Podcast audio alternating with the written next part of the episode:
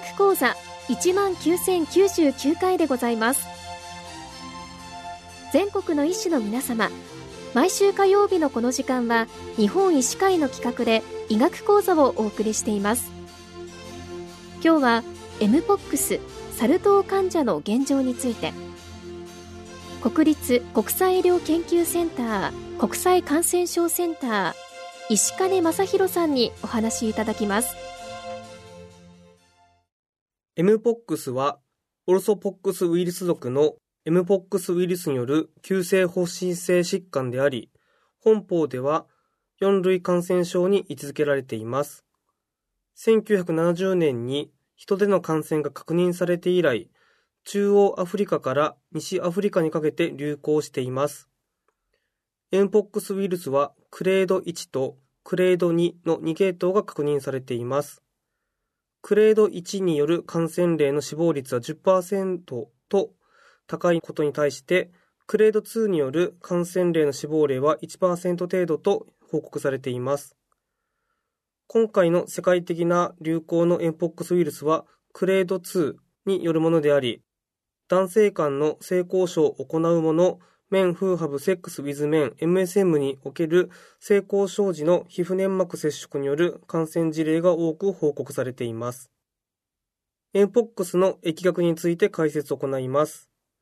2022年5月以降、欧州や米国等、これまで流行が見られなかった複数の国と地域で、渡航歴やなく、エンポックス患者との疫学的リンクの確認できない患者が複数報告され、世界的な流行となっています。世界的な流行を受け、世界保健機関 WHO は2022年7月23日にエンポックスの流行を国際的に懸念される公衆衛生上の緊急事態フェイクに該当すると宣言し、各国が対応を開始しました。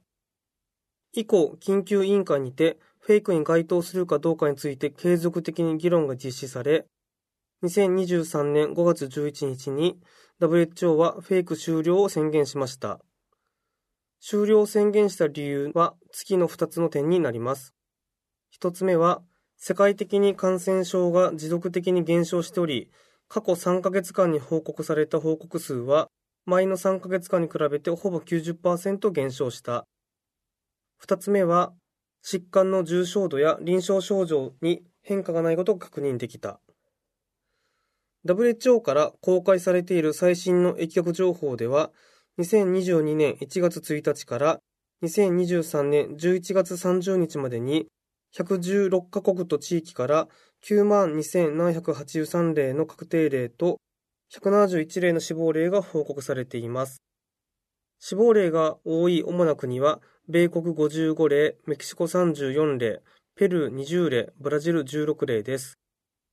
96.4%が男性で、性的指向が報告された症例の84.1%が MSM でした。年齢は中央値34歳、1.3%が0から17歳、0.4%が0から4歳でありました。日本においては、2022年7月25日に国内1例目の患者が報告されました。世界における感染者の報告数の減少とは対照的に、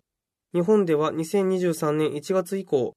海外との接点のないエンポックスの症例の報告発生が増加傾向を示しました。2023年12月15日までに死亡1例を含む合計229例が報告されています。エンポックスのフェイクは2023年5月に終了しましたが、世界から完全に根絶されたわけではありません。さらに、コンゴ民主共和国では2023年には性的接触により死亡率が高いクレード1によるエンポックスが流行しています。具体的には2023年1月1日から2023年11月12日までに12,569例の疑い例と581例の疑い例を含む死亡例があり、うち検査で確定した症例が714例であると報告されています。コンゴ民主共和国で流行しているクレード1の世界的な感染拡大の可能性や、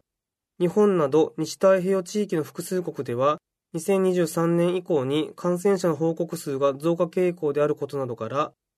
エンポックスの臨床症状、感染経路、治療などの基本的な事項について改めて理解し、感染拡大防止のために努めていくことが大切です。次に臨床症状について解説します。エンポックスの潜伏期は通常6から13日、最大5から21日とされています。今回の流行に基づく推計では中央値は約8.5日と報告されています。古典的なエンポックスの症状は発熱、頭痛、リンパ質主張です。これらの前後症状が0から5日程度持続します。皮疹と前後症状は前後することもありますが、典型的には発熱した当日から4日以内に特徴的な皮疹が出現します。リンパ質主張は学科、頸部、鼠径部に見られます。天然痘や水痘では通常リンパ節主張を伴わないので、リンパ節主張の有無は鑑別において重要と考えられています。皮疹の後発部位は顔面が最多で、体幹及び上肢や手のひら、下肢、測定、口腔粘膜に多く認めます。手のひらや測定の皮疹は通常は水筒で認めないので、鑑別の上で有用とされています。典型的には、急疹、小胞、脳胞、反転、可否、潰瘍など、多種多様な皮疹が出現します。皮疹は原則として後半、急疹、水泡、脳胞、可否、落雪と段階が移行すると報告されており、皮疹の自走が一致していることが特徴になります。皮疹の出現から1週間から2週間後に可否化することが知られています。一方で、今回の流行では、非典型的な臨床症状が報告されていることに注意が必要です。具体的には、皮疹が陰部、肛門周囲や口腔などの局所に集中しており、全身性の皮疹が見られない場合があるほか、口腔内や陰部の粘膜疹が先行することもあります。皮疹はある一時点において全て同一の段階の症状であると言われてきましたが、今回の流行では異なる段階の皮疹が同時に見られることがあります。肛門直腸病変による肛門痛、テネスムス、下血や陰茎尿道病変による排尿困難をきたした事例も報告されています。今回の流行における頻度の多い合併症として、放火色炎、その他の性感染症、HIV、梅毒、臨筋、クラミジャなど、直腸炎、直腸線香、肛門直腸周囲脳用、急性喉頭蓋炎などが報告されています。また、稀ですが、注意が必要な合併症として、ウイルス性の肺炎、心筋炎、結膜炎、関節炎、骨髄炎、発生病変、脳炎、脊髄炎報告されており、発生病変や脳炎脊髄炎を起こした場合は重症化しているため特に注意が必要です。次に感染経路について解説します。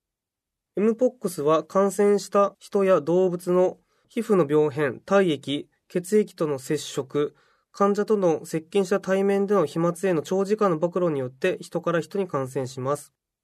これまではアフリカに生息するリスなどの月種類をはじめ、ウサギ、猿などウイルスを保有する動物との接触による人への感染が主な感染経路でした。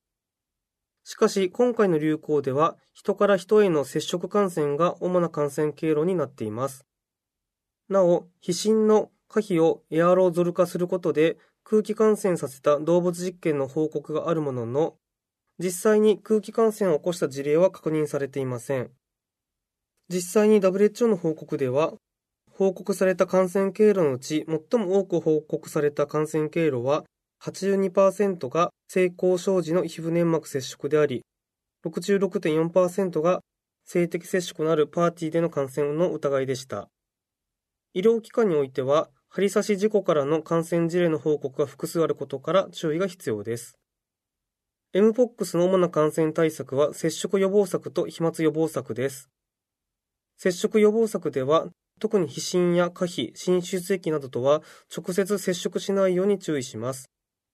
また、可否や浸出液で汚染された衣類やリネンなど物品を介した感染にも注意します。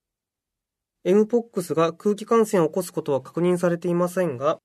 麻疹や水筒などの空気感染を起こす感染症との臨床的な鑑別が困難であるため、これらが否定できない間は空気感染の実施が求められます。これらの対策を確定例のみならず、疑い例にも実施することが大切です。詳細な感染対策に関しては、国立感染症研究所、国立国際医療研究センター病院国際感染症センター、エンポックス患者とエンポックス疑い例の感染予防策を参照してください。次に診断についてになります。2023年12月25日時点で、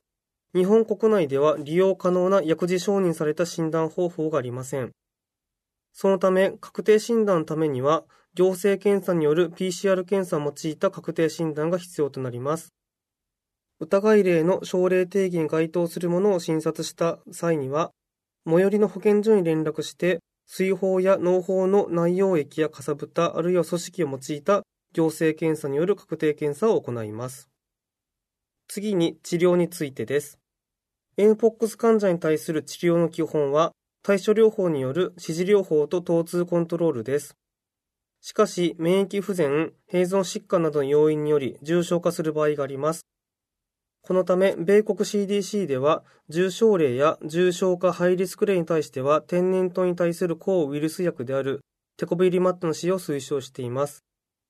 また、重症例や高度免疫不全者に対しては、個別の症例の状況に応じて、テコビリマットとシドホビル、ブリンショホドビル、ワクシニア免疫グロブリンといった他の薬剤の併用療法が考慮されるとしています。日本では2023年12月25日時点で利用可能な薬事承認された特異的な治療はありません。そのため全国7医療機関においてエンポックスに対する経口テコビリマットとワクシニア免疫グロブリンの有効性及び安全性を検討する多施設共同試験の特定臨床研究を立ち上げており、これらの薬剤を使用できる体制が構築されています。治療方針には、重症例、重症化ハイリスク例、軽症例の3つの病態が深く関わっております。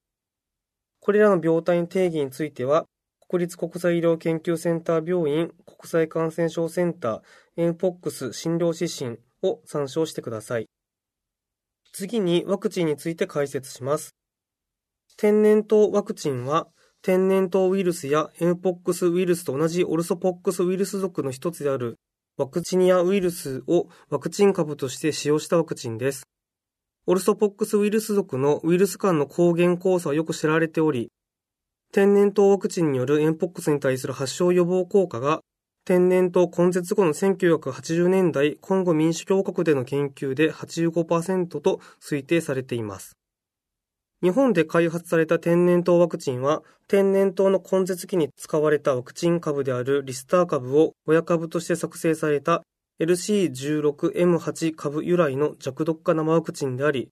天然痘に対する予防ワクチンとして1980年8月に承認されています。2022年7月6日に LC16 ワクチンの効能または効果にエンポックスの予防の適用を追加する製造、販売承認の一部変更を申請され、2022年8月に LC16 ワクチンによるエンポックスの予防が薬事承認されました。WHO は暫定ガイダンスにおいて、エンポックスに対するワクチンとして LC16 ワクチンを含む天然痘ワクチンの使用を推奨しています。ただし LC16 ワクチンはウイルスの副性能を有する弱毒生ワクチンであるため、免疫不全者に接種ができない点には注意が必要です。暴露前の予防について解説を行います。WHO は暫定ガイダンスにおいて、職業暴露が高いリスク者、エンポックス患者に接する可能性のある医療従事者、エンポックスウイルスを取り扱うラボ従事者、エンポックスの診断を実施するラボ従事者、アウトブレイク対応チーム、およびゲイ、バイセクシャル、その他 MSM を辞任する者、複数の性的パートナーがいるといった感染の高いリスクグループに対して暴露前接種を推奨しています。国立国際医療研究センターなどでは、エンポックスの発症に対する LC16 ワクチンの予防効果を評価することなどを目的に、エンポックスへの罹患リスクが高い人に対して臨床研究を通じて LC16 ワクチンを用いた暴露前接種を2023年6月から開始し、2023年12月までの予定で実施しています。次に、暴露後予防についてです。エムポックス患者の濃厚接触者、つまり患者の性的パートナー、同居人、適切な個人防護具を着用せずに患者の皮膚、粘膜、体液などと接触した可能性のある人について、発症リスクと重症化予防を目的として、暴露後2週間以内かつ発症前に暴露後のワクチン接種が推奨されています。国立国際医療研究センターでは、2022年6月より、エンポックス患者に対する積極的疫学調査により判明した接触者に対して特定臨床研究としてエンポックスにおける暴露後予防接種としての闘争ワクチンの有効性及び安全性を検討する非盲検単群試験を開始し、暴露後予防接種を開始しました。2022年8月に LC16 ワクチンに MPOX の予防が適用、追加されたことを受けて、2023年1月29日に新たにサル痘予防に対する闘争ワクチンの有効性及び安全性を検討する観察研究が開始され、研究が引き継がれ、暴露後接種が実施されています。研究対象者は MPOX の患者と接触したもののみであり、発症した患者は対象外としています。対象者の希望及び医学的な評価に基づいて、エンポックス患者と接触から2週間以内に闘争ワクチンを接種しています。また、2023年10月から研究の多施設化により各地域において研究も実施されています。最後に、差別や偏見の配慮についても解説します。今回のエンポックスの流行の特徴は、MSM 中心の性感染症になります。しかし、特定の集団や感染者、感染の疑いのある者等に対する差別や偏見は人権の侵害につながる可能性があります。さらに、差別や偏見は受診行動を妨げて、感染拡大の抑制を遅らせる原因となる可能性もあります。誤った情報や誤解は差別や偏見を生むため、客観的な情報に基づいて先入観を排除した判断と行動が推奨されます。今日はサル痘患者の現状について、国立国際医療研究センター国際感染症センター石金正弘さんにお話いただきました。